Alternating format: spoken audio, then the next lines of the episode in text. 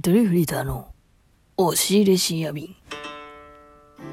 間違えた、BGM。皆さん、こんばんは。リトリフリーターでございます。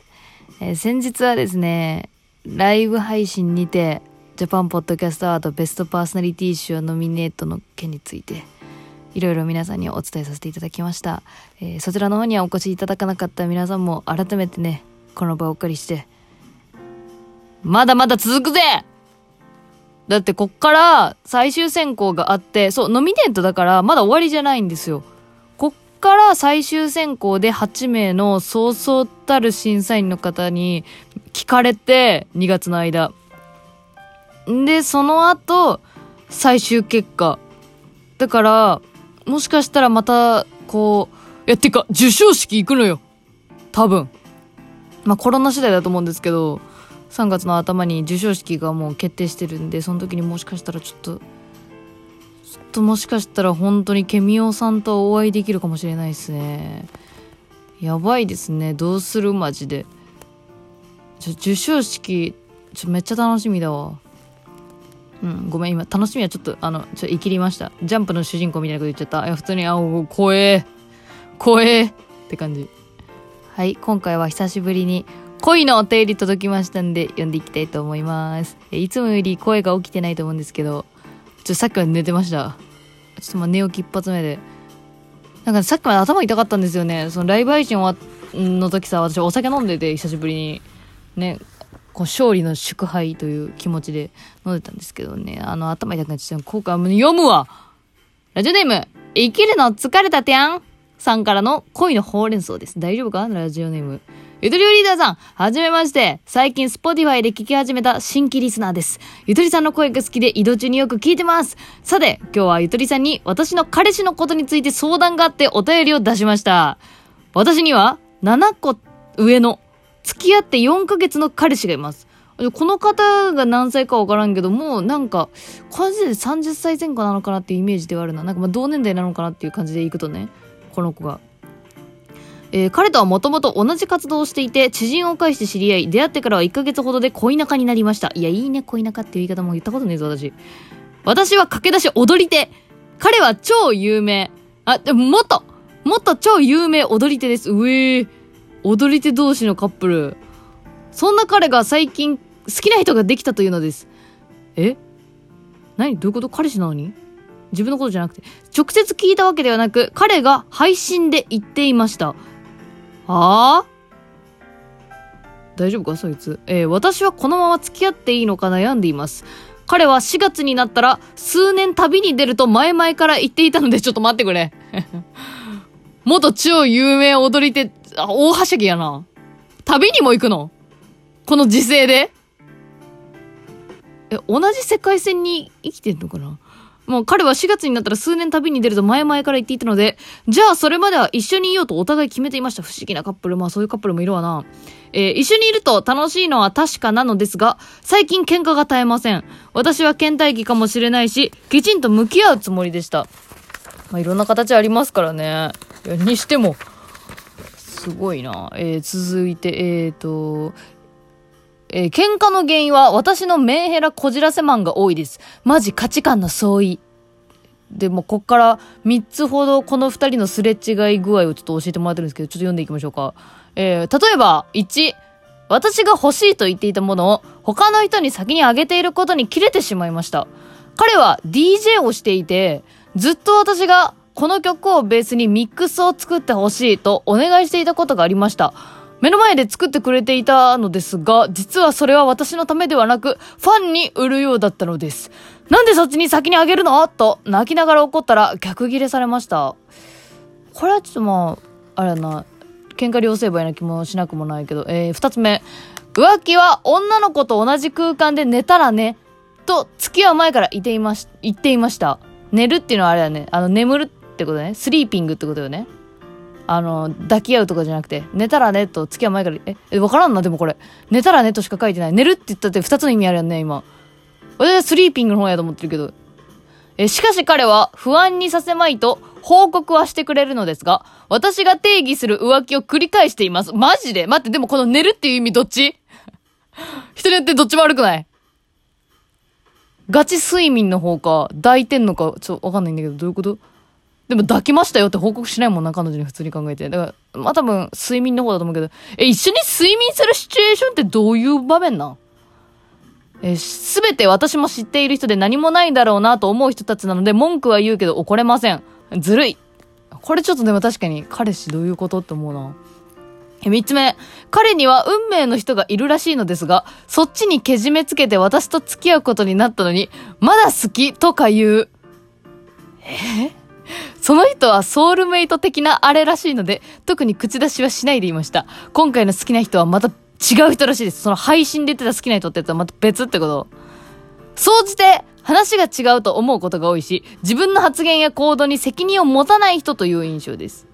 しかしながらも付き合う前から相当なクズだとは聞いていたのですが、随分歩み寄ってきてくれていました。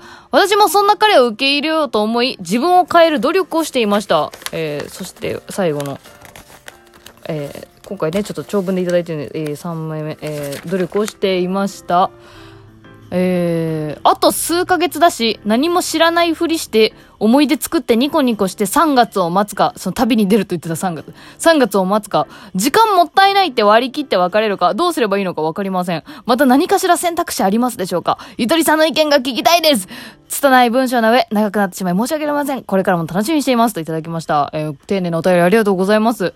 まあ、やっぱね、文章なんでね、多少のその本人にしかわからない部分とかもきっと多くあると思うんで、このいただいた文章だけでいろんなことをちょっと推測させていただくようなことになってしまうんですけれども、本当そ、そこはちょっとね、本当に申し訳ない。けどちょっと言わせてもらうと、クズだと思いますよ。彼氏はこれは。いやもう、なんか言ってることとやってることが全く信用できないというか、というのもありますし、旅に出る、一体どこにっていう、そこがちょっとふわふわしすぎてるなっていう。まあでも私もやっぱこう、ゆとりフリーターで、フリーターとしていろんなとこバイト転々してて、旅行くわ、つってバイト辞めたりとかするような女だったんで、まあわからなくもないんですけどね。ちょっと、うーん、で、この投稿者の方も自分自身をこうメンヘラなんですよねっていう、こうなんか、風に思われてらっしゃるんですけど、でもやっぱね、なんか、付き合う相手によってそのメンヘラ具合の濃度が変わるのって絶対あると思うんですよ。やっぱり。うん、これはもう私の場合はやっぱすごい影響受けやすいから、なんか相手がそういうすぐ不安にさせてくるような行動ばっかり取ってくるような人と一緒にいると余計にメンヘラ加速するというかね。なんかそういう感じがする。なんか一緒にいて幸せになれるのかなっていう。いや、ごめん、これは余計なさやったわ。幸せだから一緒にいるとは思うんだけどね。いやー、これはさ、え、そうだな旅行って何すんの？って聞いてみたら。まず。そこなんか純粋に気になるしさ。てか、んなんだろうな将来一緒にもういないことが確定してるの？この時点で。もう別れるの全然付き始めてたってことですか？それとも、旅から帰ってきたらまた付き合う予定だったってこと？遠距離恋愛になる予定だったってこと？なんかそこら辺がちょっと、わからないんだけど、なんか、あれなのかな？もしかしたらそういういちいちそういった今後こういう関係性でいきましょうっていう話し合いをしなくても、なんとなく一緒にいるだけで満たされる部分があるみたいな感じで一緒にいるのかな？うーん。まあほんと自由なんだけどね。私はね、あのー、私はちょっともう時間もったいないなと思っちゃうかも。それやったら。うん、時間もったいない。もう時間もったいないけど、ちょっとまあせっかくなんで旅、な、何しに行くの？って。自分探しの旅って言ったらね、もう言ったらいい。自分はね、もうここにしかいないんだから、自分探しの旅で自分が見つかることなんてないんですよ。哲学読め哲学本なんか読めみたいなね。そうなるかないやー、ちょっと彼氏のキャラ濃すぎんか元超有名踊り手で。で、踊り手もやめてるんでしょ？じゃあ今は、要は。そやな自由でいいと思うけどね。もうラジオネームからしても生きるの疲れたてやん。やから、疲れ、疲れたて、疲れたてやんかな生きるの疲れたてやんかもしれんけど。うん、やっぱね、なんか、なんやろね。この人と一緒にいる私が好きみたいな観点で、ちょっと考えてみてはどうでしょうか。あ、これ最初に言えばよかったな。ドリカムの曲であるんですよ。あなたといる時の私が一番好きっていう歌詞があるの。これあれだな、決戦の金曜日だ。あれマジでその通りだと思わん？この人と喋ってる時の自分のこと最高に好きになれるわ、みたいな。そういう瞬間がこの彼といてありますか？あったらいいと思う、もう。もうそれはもうね、受け入れる覚悟、みたいな感じ。だって自分が、そんな自分が好きなんだからもう、自分が一番愛せる自分でいた方がいい。つのどうすかね。ちょっと3月、3月4月、どうなったかまたぜひね、あの、お便りいただけたらなと思います。あ、てかこれあれか、配信で言ってたんか他に好きな人がいるっつってて。あ、で、これを言うべきか言わないべきかっていう質問だったか。いや、なんかさ、受け入れる覚悟とかこっちが決めたところで、いや、本当に私のただの推測だけど、これ振られるかもよ、こっちが。向こうから言われる可能性ある、全然。振り回される可能性ある。振り回してきそう。あ、これも本当に憶測で言ってる。こっちが振られる可能性あって余計にこっちが傷つくくらいならみたいなとこもあるしな。なんか一回冷静にかん、あの、なんか紙に書き出してみたらいいのも彼の行動を。